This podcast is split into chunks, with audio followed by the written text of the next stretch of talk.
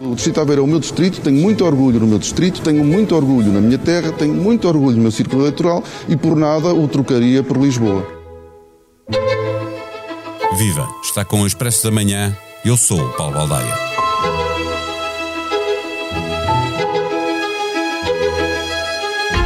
A elaboração das listas de candidatos a deputados do Partido Socialista, na senda do que já tinha acontecido com o Partido Social Democrata e na linha do que acontece cada vez que é preciso que os partidos façam listas de candidatos, gerou polémica. Álvaro Beleza, que ia ser cabeça de lista em Vila Real, desistiu da candidatura. José Luís Carneiro e os seus apoiantes fizeram pressão até ao limite para colocar mais alguns apoiantes em lugares elegíveis. Deputados paraquedistas são colocados em distritos com os quais não têm relação direta, deputados que nem sequer estão na lista porque apoiaram o candidato derrotado na disputa pela liderança do partido. É claro que isto não ajuda a nenhuma afirmação política, seja de um partido, seja de um líder partidário. Os partidos que jogam com as regras da democracia fazem escolhas, debatem, discordam e muitas vezes até fazem má figura. A vida parece sempre mais simples a partidos com lideranças demasiado carismáticas, onde parece que nenhum destes problemas se coloca porque o líder tratou de o limpar antes de começar a fazer listas. Listas onde é possível colocar candidatos que há meia dúzia de dias estavam noutros partidos. Nestes caminhos, o que ganha e o que perde a democracia. A pergunta serve de mote para uma conversa com o diretor adjunto do Expresso, David Diniz.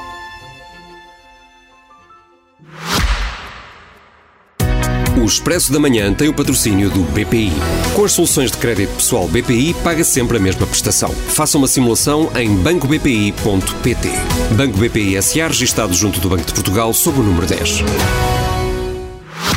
Viva David Diniz, este episódio não é sobre a espuma dos dias, mas a atualidade tem sempre forma de se impor.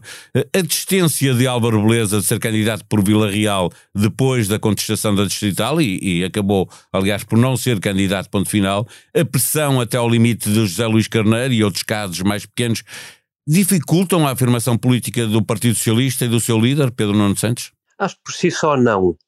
é claro que geram turbulência, isso é, é um processo, diria, quase inevitável em partidos uh, que, que, tenham uma certa democracia interna, vamos lá, uh, vamos lá dizer. Uh, agora, o que, o que talvez tenha sido especialmente difícil para Pedro Nuno Santos, sobretudo tendo em conta as circunstâncias em que tomou conta do partido, foi fazer uma espécie de coligação, coligação de quatro nesta, na elaboração destas listas. Foi muito pouco tempo e Pedro Nuno Santos, querendo, uh, precisando da unidade do partido uh, para não para perder o menor número de votos possível face às eleições de há dois anos, teve que procurar o apoio quer do seu adversário interno nas diretas, José Luís Carneiro, que, coisa que conseguiu, quer de António Costa e dos seus mais próximos, o mais simbólico desse, desse vértice terá sido ser Mariana Vieira da Silva a cabeça de lista por Lisboa,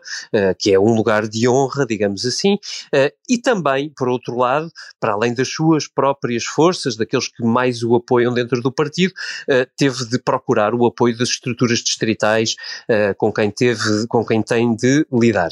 no caso que tu falas, no caso de Vila Real, em particular, salvo erro, uma distrital que apoiou o seu adversário interno, Exatamente. as do Partido Socialista, colocou-se uma dificuldade, que era onde uh, colocar uh, Álvaro Beleza, um apoiante de Pedro Nuno, um surpreendente apoiante de Pedro Nuno, uh, que faça a pressão da estrutura interna, às críticas que me parecem francamente justas, ou pelo menos vistas como, como foram colocadas, justas por ser um paraquedista, alguém que não tem uma ligação especial ao distrito, um, acabaram por forçar um recuo. Eu acho que tudo isso é a democracia interna do Partido Socialista.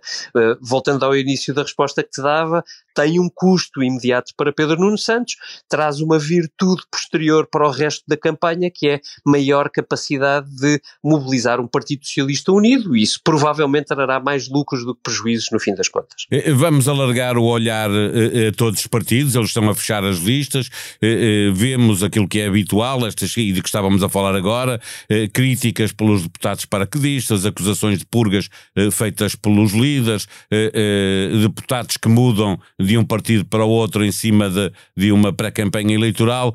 Começa aqui a má relação de uma parte significativa dos eleitores com os partidos, ao verem como tudo isto funciona? Eu admito que muitos eleitores não percebam uh, estas dinâmicas internas dos partidos, mas, mas também acho que é preciso distinguir alguns casos dos outros. Uh, é, é, normal que existam negociações internas. Uh, por exemplo, no caso do Partido Socialista, que ainda agora falávamos, é até saudável que o partido tenha cerca de um terço dos lugares elegíveis, portanto, os futuros deputados, pertencentes a uma aula que não é a que venceu no partido.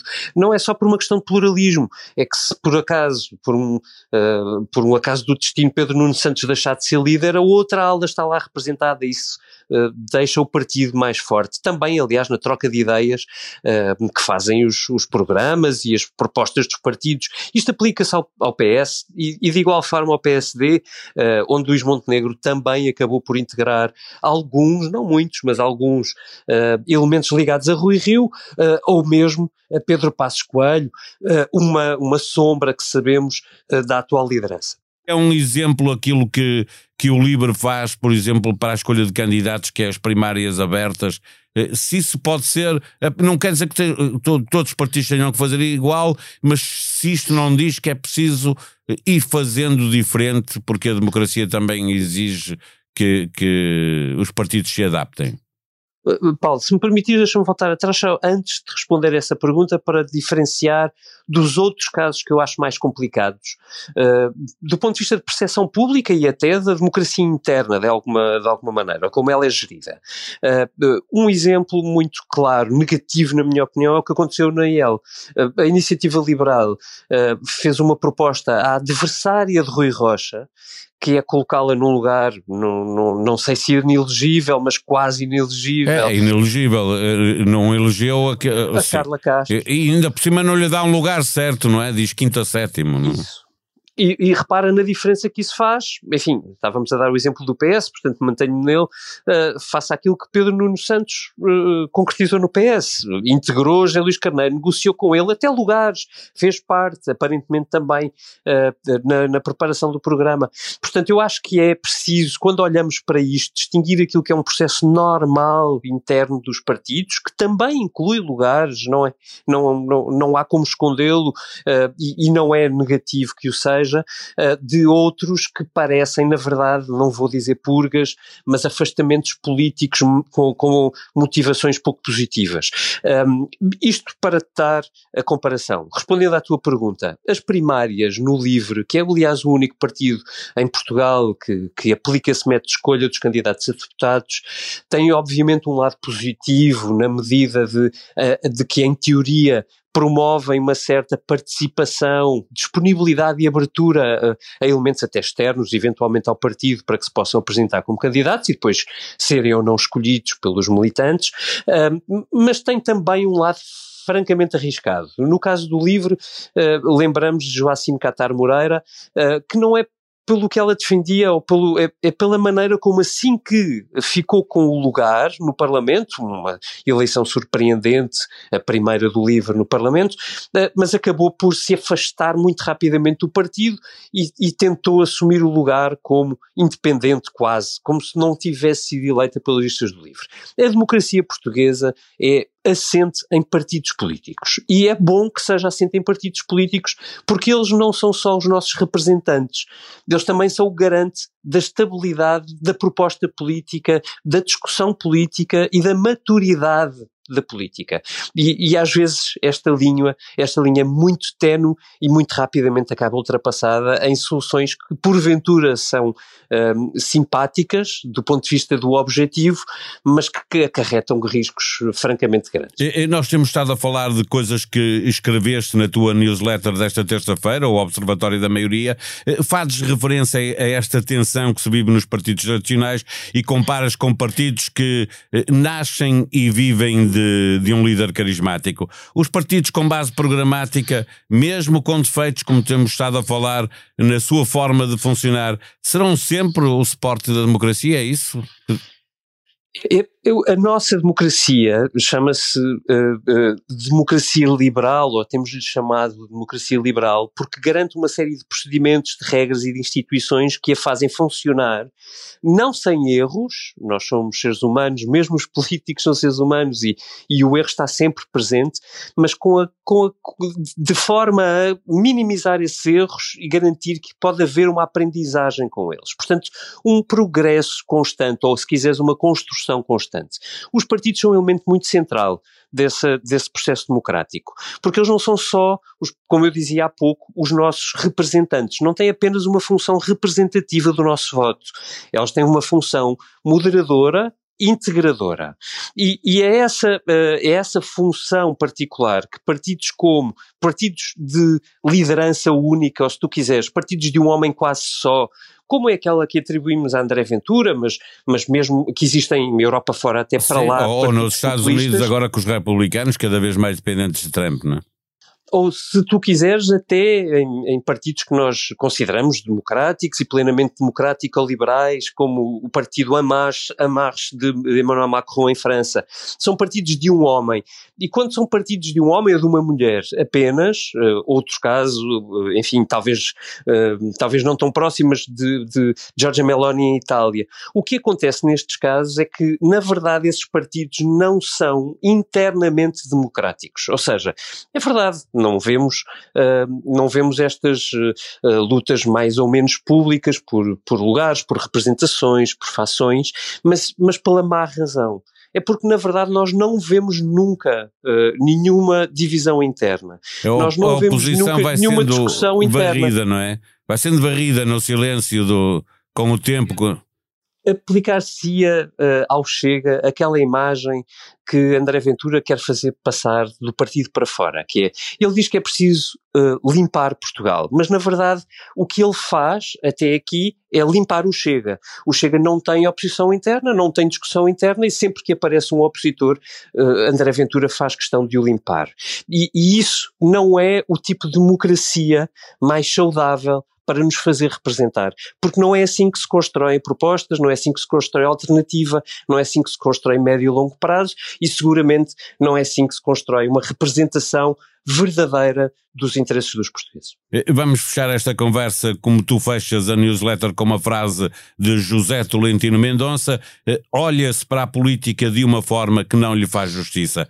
É a política de uma forma geral que é injustamente avaliada ou são os partidos que são mal olhados porque se, se, percebe que eles se organizam e funcionam muitas vezes em, em, em razão de construir carreiras para os seus principais militantes.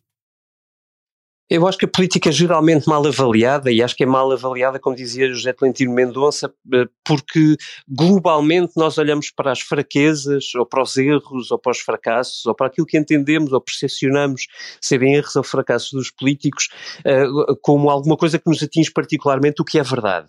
Também olhamos e valorizamos os, eh, os erros, até éticos, às vezes graves, que os políticos cometem, e, e, não largamos esse, esse sentimento de, de perda, de uh, desilusão. Agora, eu, o, o, a mensagem que eu tentei uh, passar através do José Tolentino Mendonça, numa entrevista que ele deu há muito pouco tempo ao Expresso e que é uh, recuperável no nosso site, uh, é que de facto os políticos têm um papel, uh, têm um papel muito central e porventura muitas vezes muito desvalorizado por, pelo conjunto dos cidadãos. Há uma dimensão de sacrifício pessoal enorme na política e há uma dimensão de serviço público que muitas vezes nós procuramos ignorar ou fingir que não vemos. E essa dimensão está lá Uh, os políticos, quando estão em lugares importantes, uh, procuram fazer, nem sempre o conseguem, verdade seja dita, mas procuram fazer o melhor que conseguem para o país. Não há um político que seja eleito para um cargo que não queira uh, tentar deixar alguma coisa de melhor para o país. Vamos olhar para as fragilidades, uh, procurar participar, direta ou indiretamente, no processo democrático para uh, empurrar o, a política para um lugar bom. Vamos também olhar para os políticos como peça-chave da democracia portuguesa, que o são.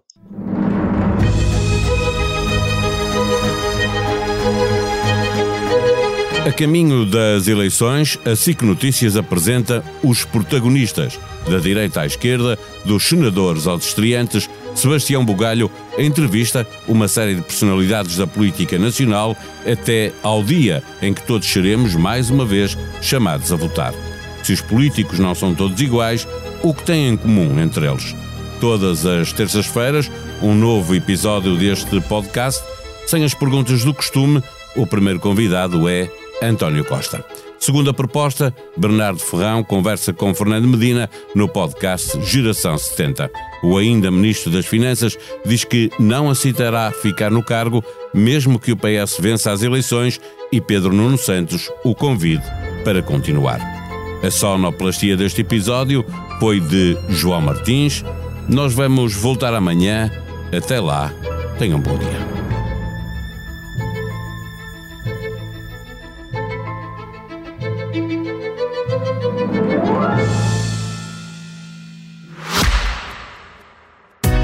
Expresso da Manhã tem o patrocínio do BPI.